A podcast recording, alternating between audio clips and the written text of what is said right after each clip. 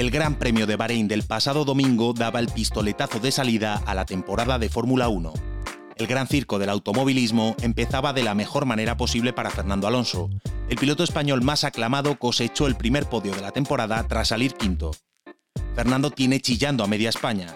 Desde su vuelta a la Fórmula 1 en el año 2021, una legión de fanáticos sueña con la posibilidad de que logre su tercer mundial. Y el camino empieza por lograr la victoria número 33 en un Gran Premio. Las dos temporadas en Alpine no fueron suficientes para ejecutar el plan. Ahora la escudería Aston Martin ha brindado a este demente un monoplaza competitivo, y parece que el Nano se encamina a cumplir la misión. Hoy en las noticias de ABC hablamos de Fórmula 1, y de uno de los fenómenos de histeria colectiva más inverosímiles de los últimos años. This is a lovely podcast to listen to. La fiebre por el nano ha traspasado todos los límites imaginables después de este primer podio en Bahrein. Sin embargo, la semilla de la euforia viene regándose con grandes cantidades de fanatismo desde mucho antes, principalmente desde las redes sociales. La comunidad conocida como Twitter Fórmula 1 tiene mucha culpa del dulce momento que atraviesa este deporte en nuestro país. Un reconocido integrante de esta comunidad, Alex Cabello, arroba AlexF1 en Twitter, nos explica de qué va todo esto. Twitter Fórmula 1 yo diría que es una de las comunidades más fuertes que hay ahora mismo en, todo el panorama de redes sociales en Internet. Y de hecho está llena de gente pues de diversos orígenes digamos no eh, son hay tanto como aficionados hay periodistas hay pilotos profesionales. Ahora que, Fernando Alonso pues bueno vuelve a estar en un coche competitivo y, tiene opciones de, luchar por, cosas importantes digamos pues claro la comunidad crece la comunidad se acrecenta la, la ilusión crece también y, bueno, eso se nota en, el ambiente, en la gente, en cómo eh, interactúan los unos con los otros. O sea, al final es casi que una enfermedad, pero bueno, al final es algo que, se ha creado poco a poco, eh, ha ido creciendo, creciendo, creciendo y ya pues eh, está siendo un poco incontrolable, digamos.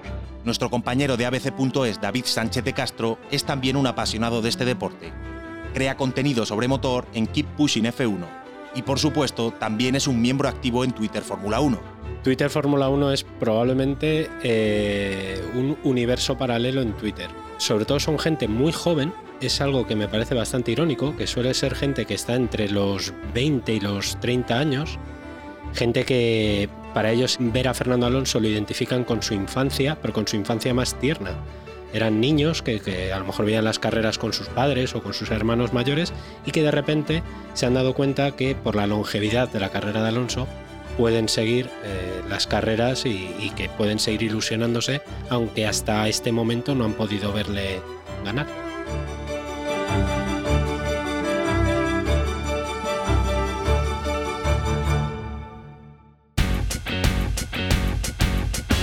No es un secreto para nadie que Fernando es uno de los mejores deportistas españoles de todos los tiempos. Los dos mundiales trajeron alegría e ilusión a una parroquia que no olvida fácilmente. Yo creo que Fernando Alonso fue, eh, quizá fue el deportista que mejor escenificó la llamada edad de oro del deporte español. Antes de que Nadal explotara, antes de que Gasol, o bueno, quizá paralelamente a, a Gasol, Alonso fue quizá el primer gran campeón que tuvo España en este siglo XXI, ¿no? Eh, cuando había 6 millones, 7 millones, 8 millones de personas viendo carreras de Alonso en, cuando se daba en Telecinco, etcétera, era porque le veían ganar. Entonces, esa explosión, ese pozo, todavía ha quedado años después. Una vez que Alonso dejó de ganar, aunque es verdad que las audiencias cayeron y el interés de la Fórmula 1 cayó, siempre se, hubo ese recuerdo a ese gran campeón que hizo que muchos eh, aficionados lo recordaran con, mucho cariño y con mucha ilusión. Pero no solo hablamos de echar de menos ver ganar a un español, también de la añoranza de unos tiempos mejores en nuestro país. El cuestión de, la, nostalgia y, demás va muy ligada a las ganas que tiene la gente de, ver triunfar a Alonso. Eh. Cuando ganaba sus títulos en 2005-2006, la mayoría de miembros de, de Twitter Fórmula 1, pues bueno, eran muchísimos más jóvenes, algunos eran niños, entonces pues bueno, un poco el sentimiento de nostalgia hacia esa niñez, hacia, esos tiempos también mejores en, España a nivel general, eh, pues bueno, hacen que un poco nos transportemos de nuevo a, aquellos años cuando vemos a, Alonso pues rendir cómo rendía eh, en aquellos años. ¿no? Y si al potente ingrediente de la nostalgia le sumas el de la ilusión por el futuro, tienes la receta perfecta para que este deporte viva una segunda edad dorada en España. La ilusión con Fernando, pues bueno, viene de que mm, realmente no ha tenido coches competitivos en muchísimo tiempo y por fin parece que vuelve a estar donde le, corresponde desde hace mm, más de 10 años, ¿no? Y de repente el que haya dado el salto y ver que esté luchando por, por podios con un coche tan competitivo como Aston Martin este año, eh, pues bueno, eh, lo pone realmente en su sitio y es de justicia. ¿no? no solamente nos alegramos aquí en la comunidad de Twitter Fórmula 1, sino que se alegra todo el paddock de, Fórmula 1. Se alegra Hamilton, se alegra Verstappen, incluso que son sus rivales más directos. Así que algo, algo de especial tiene eh, Fernando para conseguir ese aura ¿no? de, de ilusión que contagia a todo el mundo. Alonso ha compartido paddock con otros españoles en las distintas temporadas en las que ha competido, y todos han sido eclipsados por el nano. A priori, esta temporada hay otro español que parte en mejor posición para luchar por el título, pero Carlos Sainz, piloto de Ferrari, nunca ha levantado las mismas pasiones. Yo creo que tiene mucho que ver con el concepto de pionero. Fernando Alonso fue el primero y siempre va a ser el primero. No el primer piloto que tuvo España en Fórmula 1, porque antes hubo eh, muchos otros, pero sí el primero que ganó. Y eso es una huella imborrable. Al final, aunque Carlos Sainz se proclame campeón del mundo en un futuro, que yo creo que lo puede hacer, no fue una explosión tan radical como la que fue Fernando Alonso. Fernando Alonso fue el hombre que llevó las carreras eh, de los cuatro frikis que lo veíamos en un canal alemán, los llevó a las paellas de los domingos. Y eso es algo que no va a volver a pasar en la historia del deporte. No va a haber otra vez un, un nuevo Fernando Alonso. La nueva hornada de fanáticos de la Fórmula 1 ha inventado un nuevo lenguaje. Uno de los artífices de esta jerga alonsista es el tuitero Nanosexo. Con más de 110.000 seguidores en Twitter, es el cabecilla de este delirio. El plan, la misión, el soufflé, la cosa ha evolucionado hasta llegar al número 33. ¿Cómo que 33? Al final es una manera de decir, eh, de, buscar una lógica a, esa búsqueda de una victoria que quizá no llegue. Esto lo tenemos que asumir. Alonso lleva sin ganar eh, más de una década, la última victoria fue en 2012 y quizá no gane ningún gran premio más. Tiene 32 victorias más que muchísimos otros pilotos y 31 más que Carlos Sainz, por ejemplo, ahora mismo. Dicho esto, eh, a mí me parece muy muy divertido cómo en solamente dos palabras se ha asociado eh, todo tipo de casuística, que es una cábala, para intentar ayudar incluso a que el propio Alonso se lo crea, porque yo creo que incluso él mismo debe estar alucinando cuando ve las menciones que recibe. ¿Cómo que 33? ¿Cómo 33?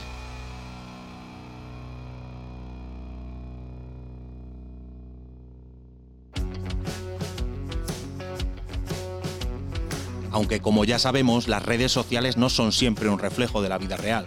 Abandonamos Internet y volvemos al mundo material.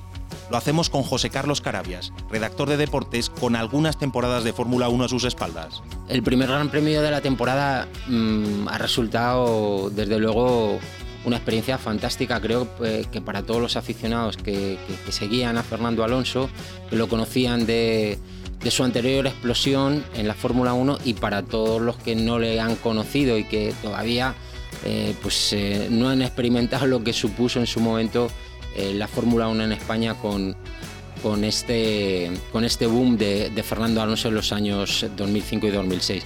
La primera carrera me pareció inaudita realmente. Ese salto de Aston Martin de pasar de séptimo equipo a segundo en solo un año, con lo difícil que es ganar décimas en la Fórmula 1, me parece casi único.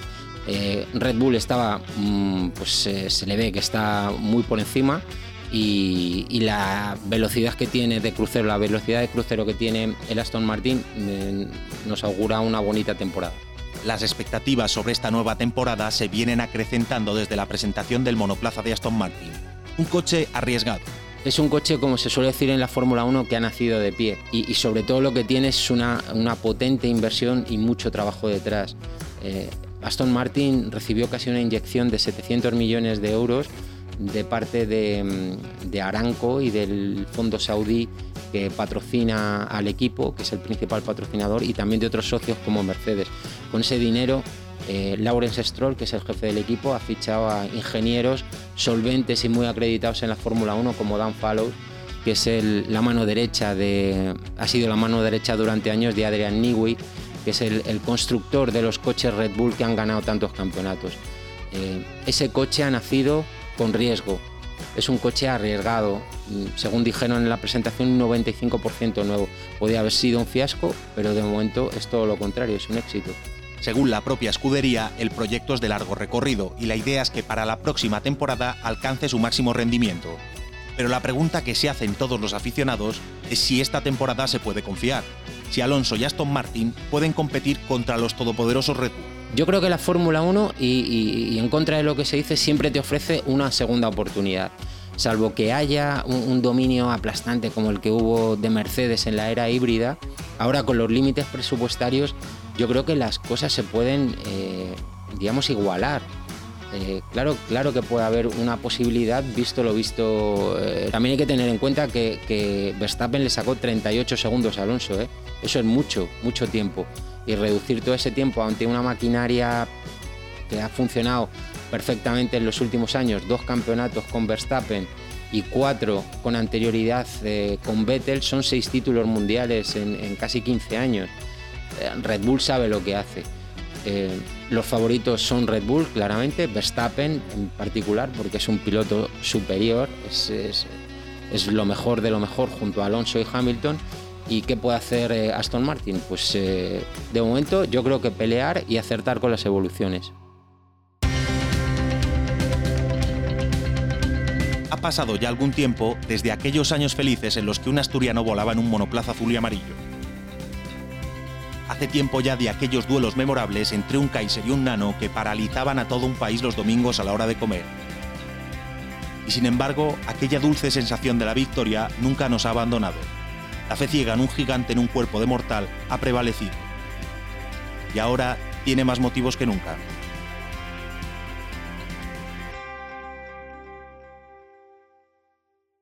Más noticias. La seguridad social se reforzará con 2.500 interinos. El ministro José Luis Escriba ha comunicado a los sindicatos que aumentará el número de interinos con 2.500 para mejorar la atención a los ciudadanos. Lo hace después de la llamada de atención del defensor del pueblo y de la reunión mantenida la pasada semana con los funcionarios, que exigen al ministro un plan de cinco años para recuperar los más de 6.000 empleos perdidos. El movimiento feminista español está más dividido que nunca de cara al 8M. Habrá dos convocatorias feministas distintas por segundo año consecutivo. El movimiento feminista más clásico pedirá la dimisión de la ministra Irene Montero. La ley del solo sí es sí, la ley trans y temas como la prostitución y la agenda feminista son los principales motivos de discrepancia entre ambas corrientes. Puedes escuchar cada día este boletín en abc.es y en iVoox, o también pedírselo a Alexa, Siri y al asistente de Google. Para más información, ABC.